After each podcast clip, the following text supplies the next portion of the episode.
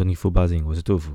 哎，这一集的话，我想要跟大家、大家、大家了，跟各位听众分享，就是呃，当初我在加拿大其实待了一段时间，然后那时候我算是个黑工吧。对，所谓的黑工呢，就是呃，因为亲戚在那边嘛，那我是以旅游的一个名义，那去自己的亲戚家，他们那边开了一间咖啡厅，那就是没有通过一个真正的一个。啊，打工程序，然后去帮忙，然后赚取一些像是类似旅游换宿的事情。那这个的话，我是觉得非常的有趣哦。这个事情其实我觉得可以讲很久，然后可以讲的非常的丰富，或是一个很大范围，呃，甚至一个多那在以我那个时候去接触的加拿大的文化是非常的有趣。那那时候我。啊，大概是大学的，其实已经过了蛮久了，其实也快要十年，已经十年以上了。但是那个时候，啊，加拿大的福利，人民的福利还是非常的好。那怎样的好呢？就是你不工作，不工作都会有薪水，所以你可以看到很多流浪汉，啊，手上真的是破破烂烂的。那他们一定会有一张完呃完好的金融卡。那就是每当每个月的可能每个月像发薪日一样，每像国家队发薪水给他，那他就到那天的时候就会买一大堆东西，然后疯狂的花钱，然后可能一个月有三十天，他可能有两天是过好的，剩下二十八天是穷困潦倒，就这种感觉。那我看过很多的，很多的流浪汉就是为了要抽烟的，因为是加加拿大的烟，国外的烟都非常的贵，真的是非常的贵。一包烟可能那个时候的加币的币值哦，可能是三十一点五块，比美金还贵了零点五块，等于就是多一个 quarter，还是多两个 quarter，忘记了，反正就是比美金还值钱一点。那现在当然不用讲了，现在美金都跌成这样子了，那加币大概好像跟澳币差不多，那二二十四、二十三左右吧。唉，就是终于讲到这个，哇，拜托这些。卖美金的保险或者储蓄的，不要再打电话来了。你不要跟我说美金会回去。现在这状况，我完全不会想要去动它，或去买它，或投资它。我相信很多人早期肯定也是买了很多美金的，呃，保单啊，或者什么储蓄的啊，或投资美金的。现在应该是这边完全是被套住了，这边靠腰，对不对？好，那我回到正题。呃，当初我去的时候啊，那个时候呢，就是。去一个很短暂的旅游，但是顺便去学一下，嗯，店面的经营。那我叔叔呢？我亲戚是叔叔嘛？呃，我我都叫 uncle，因为他们在国外嘛，uncle。那他的婶婶呢，就叫 auntie。那他我的 uncle 呢，开了一间连锁咖啡厅。我觉得，呃，因为加拿大，我觉得喝他们喝咖啡或国外喝咖啡。的频率哦，就像是喝白开水那种感觉一样，就是我一天可能来三五杯、五六杯那种感觉。那我一开始去的话，就是去做学习嘛，做个 service，就是啊当个柜台，然后可能销售等等的，当然就是练习一些。英文对话，我自己本身的英文没有到非常的好，我真讲我的单字什么量都是很差的，加上文法也很差。那唯一的优点是我很敢讲，自己一个人在那边闯荡，没有任何的朋友，就是就是就算连我的 cousins 那时候都年纪很小，呃，大概是才国小吧，所以跟我自己的年纪差了有点距离。好，那到了那边呢，我加拿大是一个。种族各个国家的移民大熔炉，大熔炉炉大熔炉，对，所以呢，嗯，有各式各样的人，有香港人、大陆人、韩国人、日本人，这个算亚洲的部分。那当然有很多印度、印尼、埃及、希腊、葡萄牙，各式各样的人种都汇集在加拿大。加拿大非常的大，那它被俗称的为是啊美国的后花园嘛。那我是住在多伦多。那台湾人可能华人常去的地方，可能就是呃多伦多或者是温哥华。当然啊，我我相信可能还是有些少数的人会待在呃渥太华或者是蒙特利吧，应该叫蒙特利蒙蒙 t r e a l 那边的话，但是法语区，加拿大的官方语言就是两种，就是英文和法语。好，那我当然就开始呃第一天过去之后，我 uncle 就说哦年纪轻轻那赶快来，嗯赶快来。实习一下，赶快操练一下好了，反正体力很好嘛。那就一大早五点半哦，因为那咖啡厅是二十四小时的。那一过去就开始呃训练啊，然后一开始听完全听不懂，因为他们每个国家的口音都不一样，这种感觉你知道吗？讲什么？哇，你在讲的是英文吗？我自己的口，我可能也有口音，但是对于他们的口音更怪异。我觉得你他妈，诶，你们各位看那个印度或印尼的那种，哎，应该是印度吧？印度片的英文就已经够怪了，你看那个葡萄牙语的，blablablablabla，I want coffee, I want coffee，那种感觉，哇，完全听不懂。我都希望，呃，我完全是一个恍惚状态。但在加拿大的阶级啊，当然人家跟我就觉得他们每个都很，呃，很慷慨的给小费。当然，当然是给女生还是比较多一点啦，毕竟我是男的，有机生物，当然通常给的小费常常是少一点。那那时候我记得我一个搭档，她是一个大陆的大妈。她拿的小费非常的多，不管她长得好不好看，只要是只要是女性，她就给的很爽啊。那他们呢，小费就是如果是中产阶级的，或是蓝领阶级的，他们买一杯咖啡，可能把一些剩下的零钱都丢一丢，都给你。那我看过很大方的，可能一次给个呃五六块、六七块，呃这五六七块加币，哎，这个对于买一个咖啡来讲是非常的。啊，非常多了。一个正常的平均来讲的话，是其实非常多的价格。那当这个把它当小费，然后我再跟那个大妈对分。但是这个最奇妙的点是在什么呢？就是不每天来买咖啡的人非常的多。那每次要喝的，就是可能他们也很流行喝代糖，然后在那边学习了，呃，就是怎么样泡咖啡。他们那种泡咖啡，我相信是没什么技术的，就是一种啊咖啡机嘛，然后放咖啡的。包，然后开始冲啊，然后倒出来，然后加牛奶或加，诶，它好像只有牛奶，加牛奶，然后加代糖或什么的，或加那种 sugar 砂糖，然后搅拌搅拌，然后给他们。那整体下来，我还要学习的是做一些什么啊，stuff party 那种肉饼、肉派，然后有点像是还有那种 subway 的那种潜艇堡，反正就是各式各样的那种国外国外看到的那种啊甜甜圈店啊，那种里面都会有，该有的都有。非常多的食物在那边学习是蛮好玩的，但整体要真的赚到钱的话，就是看，呃，我觉得可能小费是一个让你可以可以多补一些的啦，多补蛮多薪水的部分。因为我是住在我的亲戚家嘛，所以我们我相对还没有租屋的压力啊，这个相对的话会是比较好一点。那我就在每天在那边工作，最奇葩的是什么呢？因为它是开在一个转角，那。加拿大的腹地非常大嘛，所以当初可能那间店面的时候，旁边也有那个给别人停车的一个地方。但非常奇特的地方就是呢，这间咖啡厅的后面有一间非常老，也不是老旧，就一一个算是蛮高大的公寓。里面呢，常常是给一些呃低收入户或者是政府补助的一些。啊，还不到贫民窟哦，但是就是会补助给他们的，但时常就会有很多的通缉犯跑到那里，这让我最觉得是哇，这边的治安到底算好还是不好？我也我也不能理解。但是整体起来说，哇，怎么会是这个样子？就是我在前面卖咖啡，但是怎么后面很多通缉犯？有时候呢，就会有警车啊，然后全副武装，然后拿着那种冲锋枪、散弹枪，然后全身的那个装备。四五台停冲上来，冲到那个停车场，然后就开始下来，全部全副武装冲到后面那栋大楼，然后去抓捕那个通缉犯。我说哇，看我是在看电影嘛，因为就是完全经历在我面前。加拿大有很多种警察，反正就是什么骑，反正我常看到骑马的，反正骑啊骑摩托车重机的或开车的，都是各种格斗都有。反正呢，就是非常奇特。你在那边看，我说哇，干。为什么这么多警车突然跑来？我都以为是不是我被抓了，还是什么感觉？反正非常壮观那种想法的，大家那种落地窗，然后开一个四面的那种落地窗，然后你就可以看到，哇，我们我好像自己被警车给包围了。但是他们就是要抓后面的通缉犯。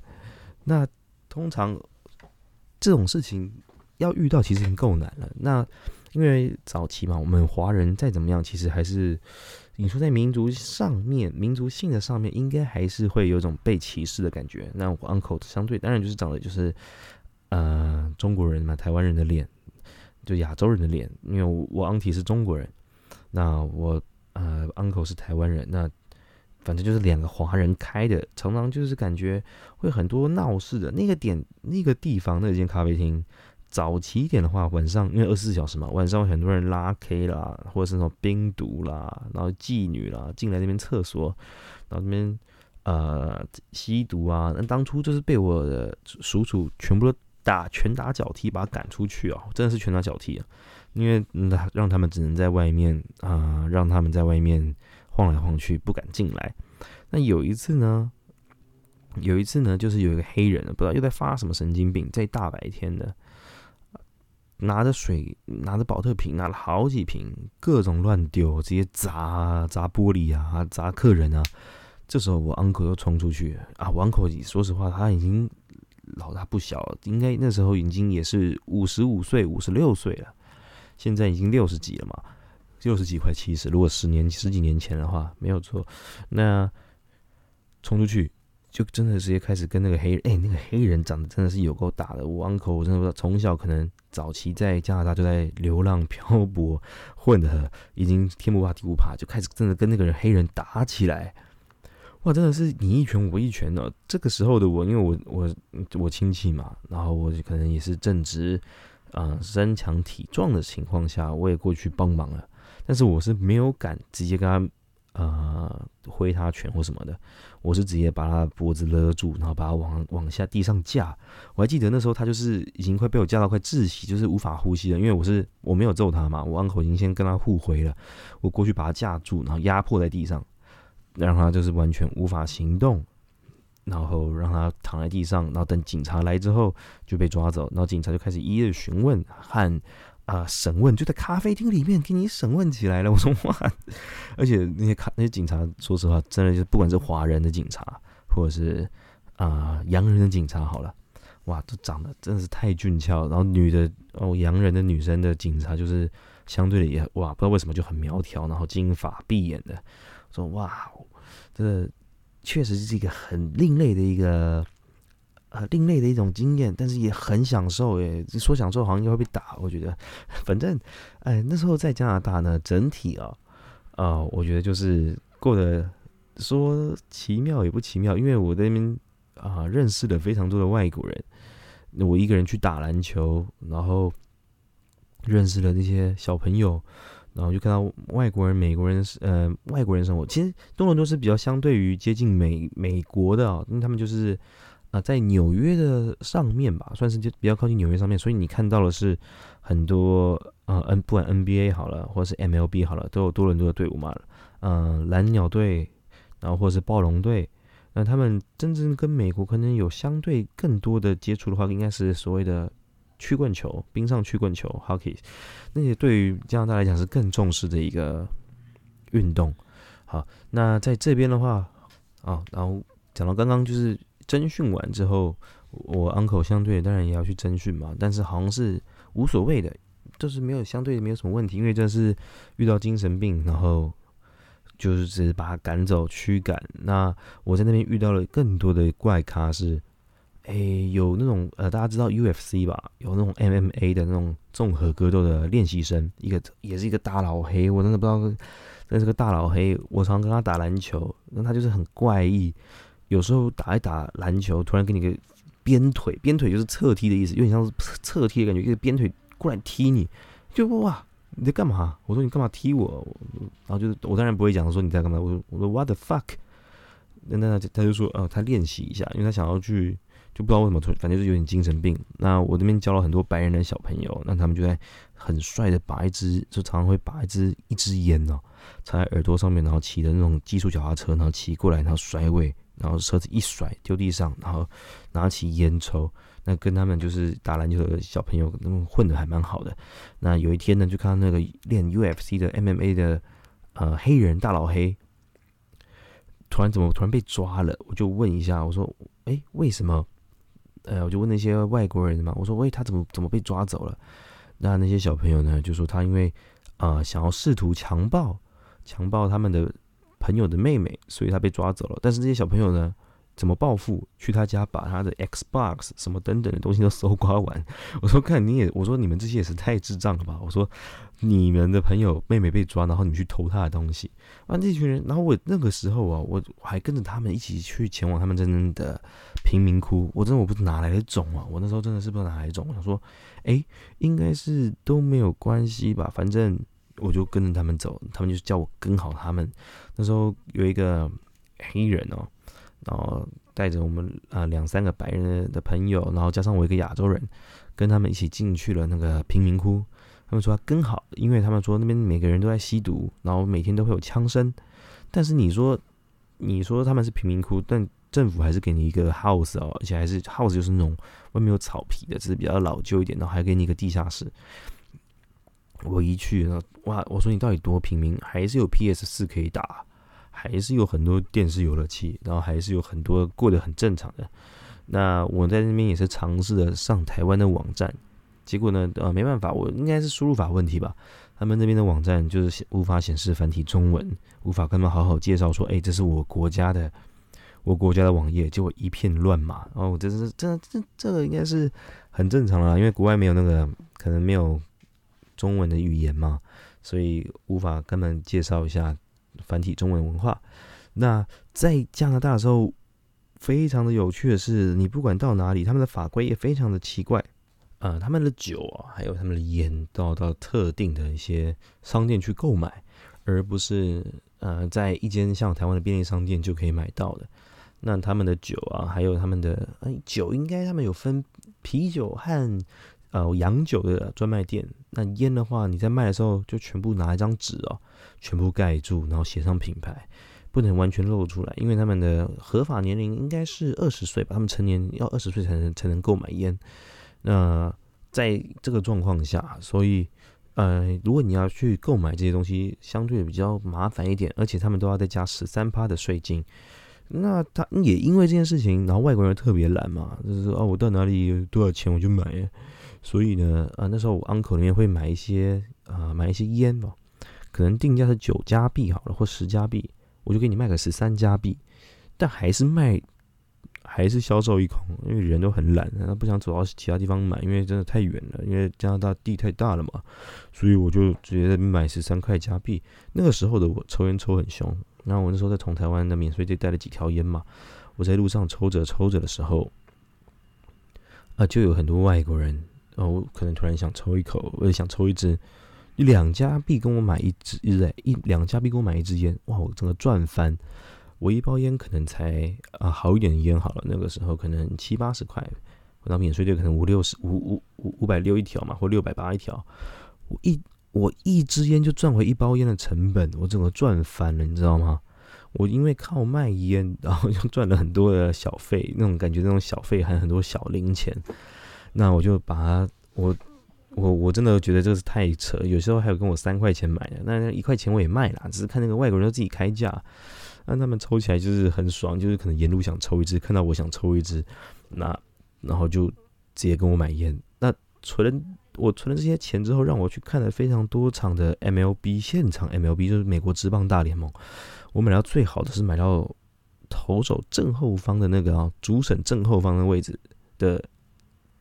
哎，那个点我不知道各位知不知道，就是平常，哎拍录影的时候已经看得到的地方，那个地方就是我在的地方，太爽了。而且美国人的行销也是相对的非常好，嗯，可能六日的时候特别促销所有家庭日啊，或小孩子日，或者是来看比赛跟谁的系列赛比赛组合，虽然价钱会有点浮动，但是没有像美国这么夸张。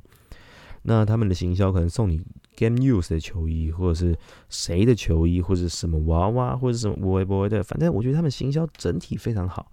那但是主要是加拿大消费就是相对贵一点嘛，这十三帕的税就是要另外加上去。台湾的税都是已经打好的，他们的是定价之后还要再加十三帕税，要额外加税，消费税相对会贵很多。你每一餐吃下来都是非常的贵。